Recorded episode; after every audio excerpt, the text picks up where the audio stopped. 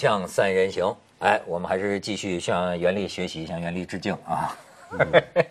袁立，你你从此准备把你的一生贡献给这个慈善事业了？是的，哦，那不那干那？都那都不够。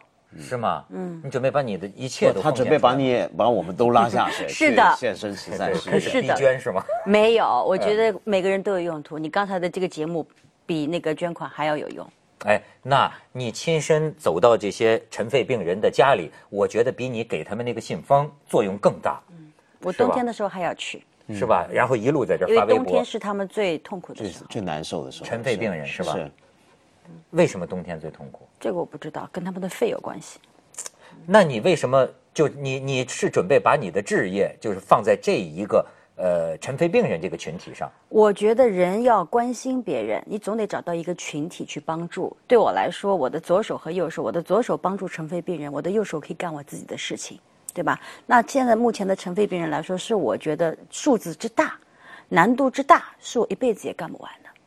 这这我听说袁立都已经是是付出几百万了，已经。没有没有没有啦！不要这样说，没有没有，我我编的是吗？编的。你编的什么？你你每次听 说，如果我付出几百，万可以改变这个现状，我愿意付出，是吗是是改变不了的。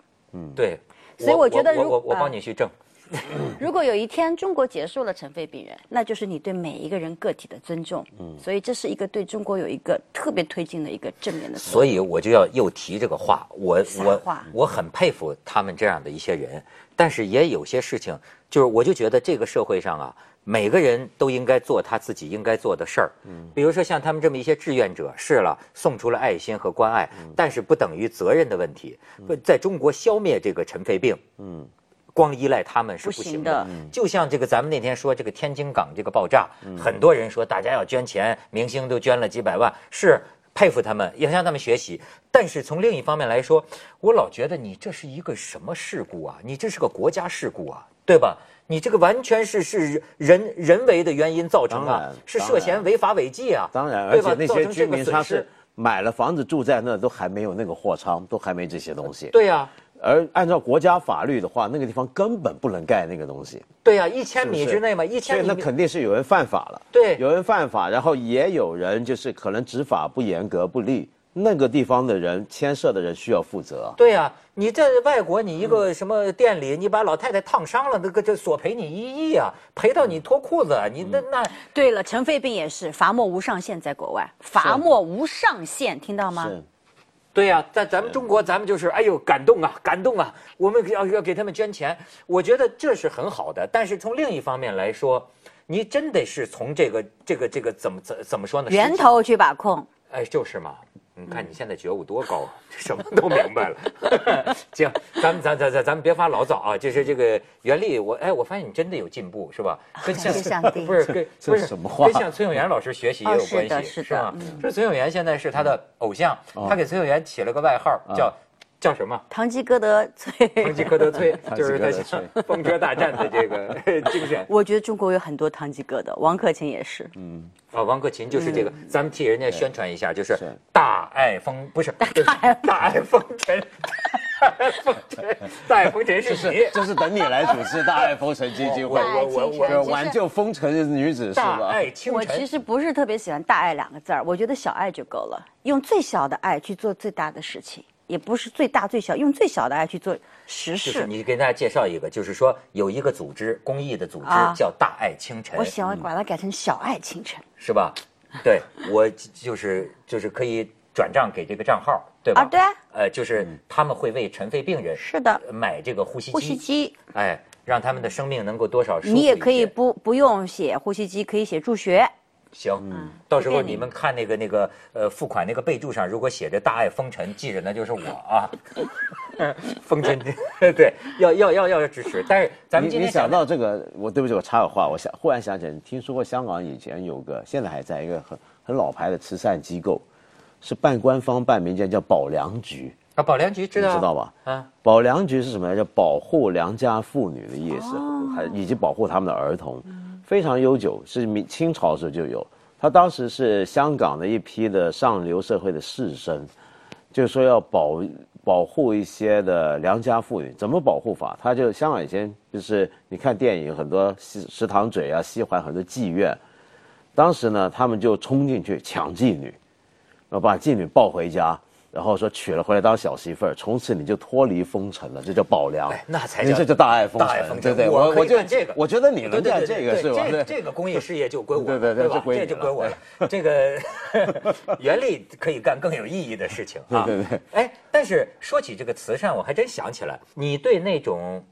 慈善晚宴的这种慈善方式，你是怎么看？我我以前经常去这种，明星啊，经常要去这种慈善晚宴。有的时候是，比如说一个特别有名的 fashion 杂志啊，那明星说：“哎，我想上这个封面。”那所以你要跟这些人搞好关系，所以很多明星都愿意去啊。上这个杂志就显得你非常的高级了，OK？所以明星都会穿上晚礼服啊什么的。然后当时会要捐款。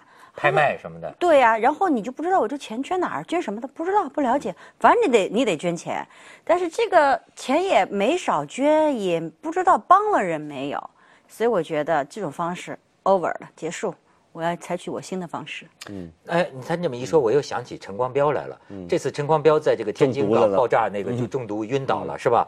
对这种对他的这个慈善你怎么看？他这这回挺有意思，他好像 他好像间接证明了天津真有毒一样。没有，我还注意到没？你没有注意到他，他穿那个鞋跟好高哦。哦，跟你的差不多是我是女士，她穿一个好高的鞋。嗯，我发现她非常的有勇气。你赞赏她？我没有说，是你说的。不是，就是一个人有一个人的方式。我觉得是这样。嗯，我捐钱，我把它放到信封里面。我不是施舍你，我是救助。嗯，但是陈光标啪，钱都码在后面。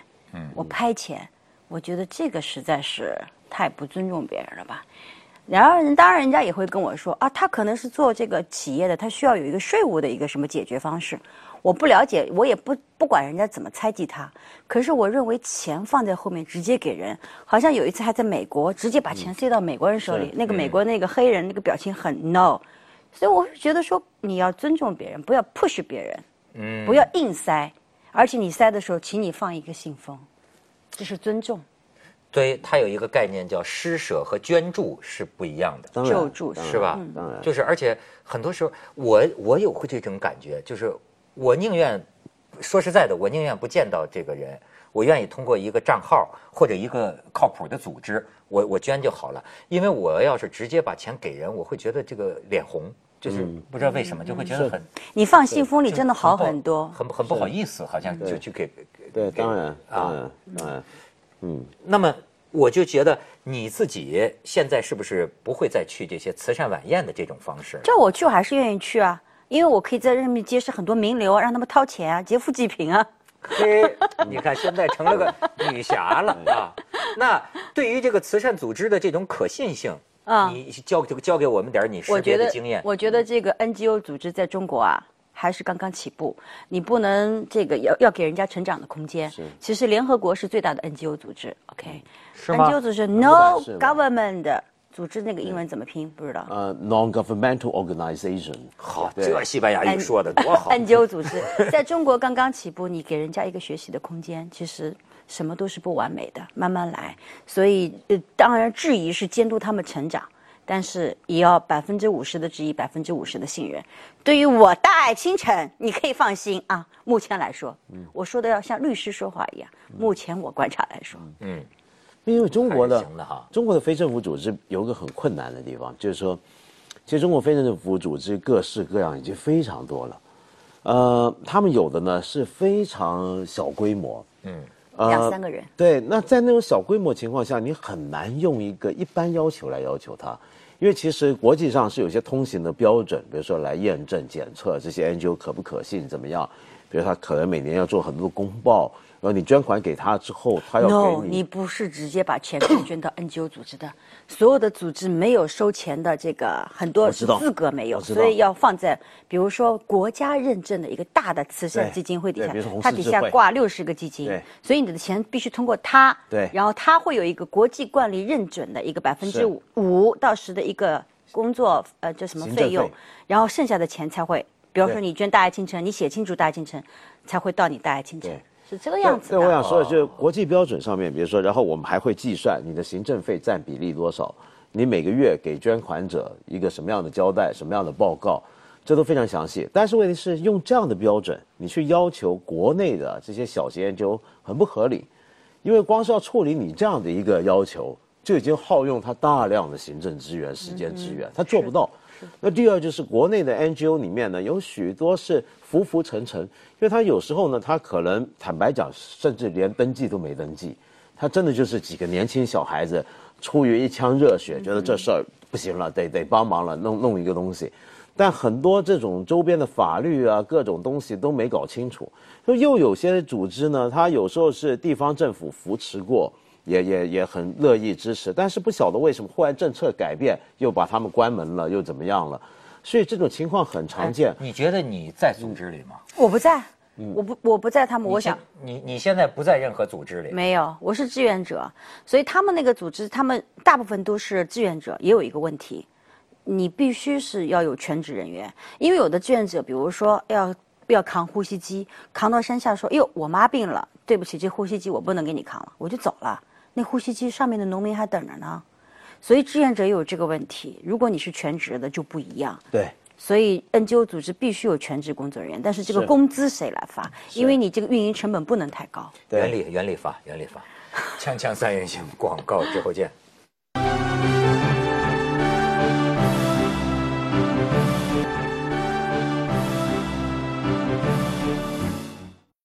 但是另外一方面啊，就是说，你看你本来生活在这个明星圈里，嗯，你现在这个深入人民群众之后啊，呃，有什么心路历程能跟我们分享一下吗？我更喜欢这些老百姓那么纯真善良。当然，因为我的宗教信仰告诉我，人性有恶的一面的，所以如果他们有一些有问题，你也不要太太太在意。有的时候，比如说，其实他有钱。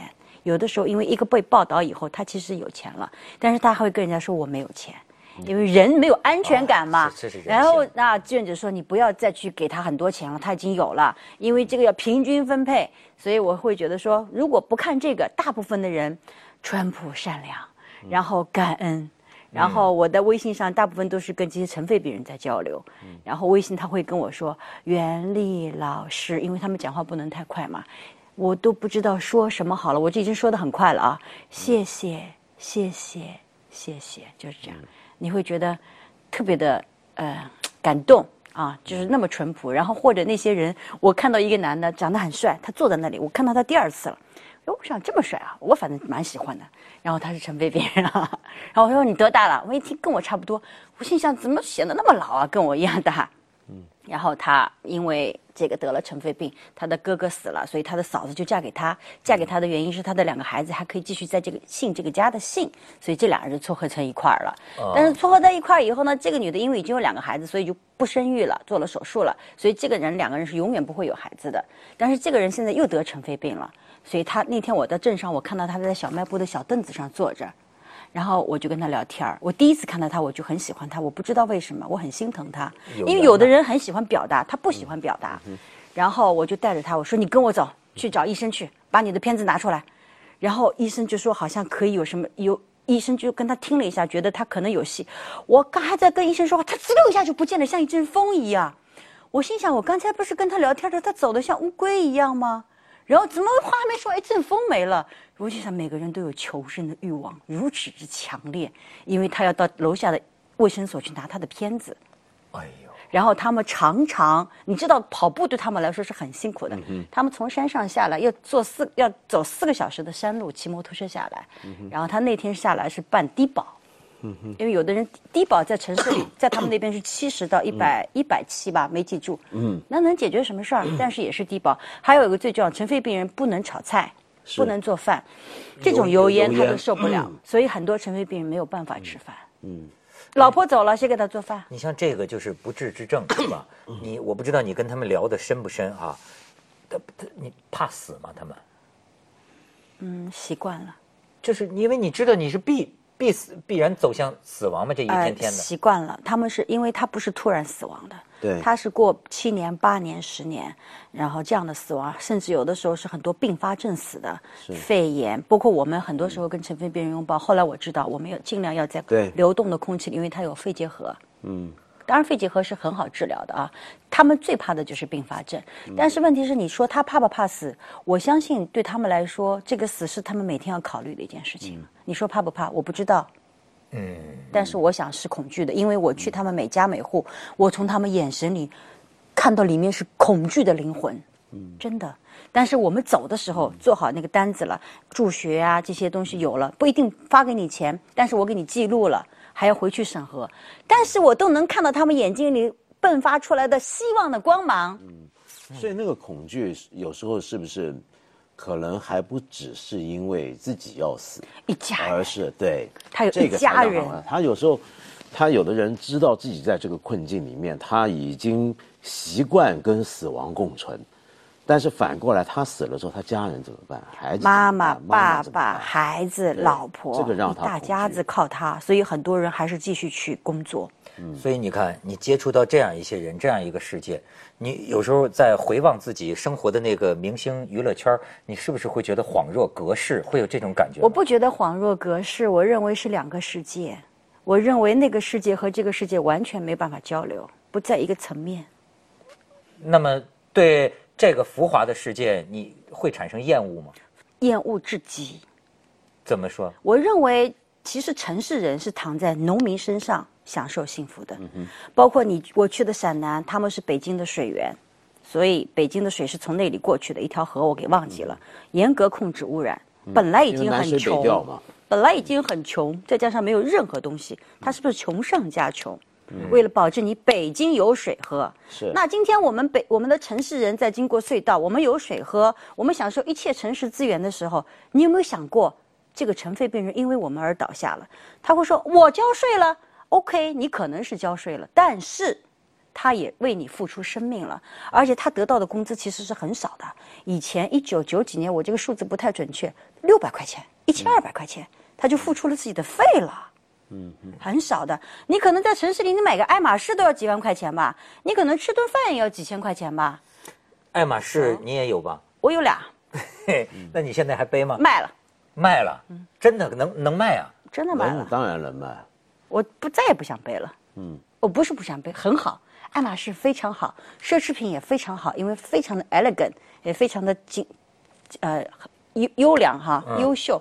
但是如果你把所有的注意力都在奢侈品上，我觉得这也是一种，这也是一种太奢靡的生活了，这必须要花很多钱。是，我觉得其实那个奢侈品不是不好，人也可以，如果你有能力，你可以啊拥有，嗯，但是你不应该被它占有。呃，而我觉得这两个世界不一定是完全不能打通的，但是要有这个通道。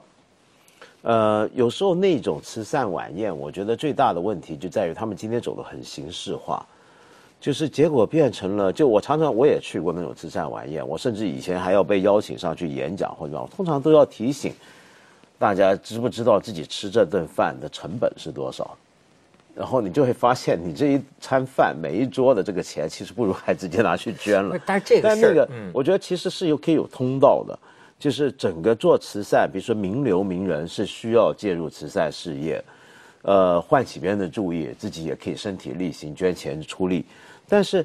呃，应该是能够找到一个更好的，比现在我们常见的形式现在啊，就是这个这个也会有一些什么呢？你你这理儿看怎么说？你比如说这次不是说逼捐马云嘛？在美国都是那百分之一的富人在捐款呢。哎，你比如说这捐款了次你们俩就是天津爆炸的这个，不是说逼捐马云，我就看那网上就说说，哎，那个新闻报你马云在香港这是多少亿啊、买的那个豪宅，你有那个钱，为什么你不捐？可是我又觉得他们这么说也没有什么道理，马云的钱没有道理，怎么用？这个不能绑架，这是道德绑架。关他们什么事？而且是说这些话的人，主要是常常也不见得自己有做什么。就我发现，呃，这也是我之前讲过的虚无的态度。你比如说，呃，我们上回讲过，问问问问袁立，你以后是不是就关注这个，还是说会关注别的范围也增慢慢增加？我觉得其实有很多朋友，他一辈子就可能关注某一个领域，嗯，呃，这是一件很好的事，因为坦白讲，我们社会上很多问题，你任何一个领域，很多人你投入进去一辈子都可能还解决不了。嗯，但是你有时候会发现，我们会有一些做看客啊，很多看客他会有旁边的评价。你比如说，我举个例子，最鲜明的就是动物保护。嗯，有些朋友做动物保护的，那么常常在发起一些运动或做什么时候会被人骂，骂什么说？你看，我们中国还有人吃不饱呢，你还保护动物？有时候会说，陕南还有尘肺病人呢，对，你还保护动物？但是呢，你再想想看，我会发现真正关注尘肺病人的这些组织、这些志愿者，我反而不会。我举个例子而已啊，很多这种真的在做不同的领域的志愿者，他们反而不会去指责动物保护组织说你们保护动物不来关心我们尘肺，不会。你懂我意思吗？他有的忙，他忙。真正在干事的人，他们其实是反而是互相了解，大家在做不同的事情。呃，每个事情都很重要，我们不要去争论谁比谁重要。是，通常在争论谁比谁重要是什么？是什么事儿都没干，在发微信的人。是，所以来说是非者呀，便是是非人呐。是是，锵锵三人行，广告之后见。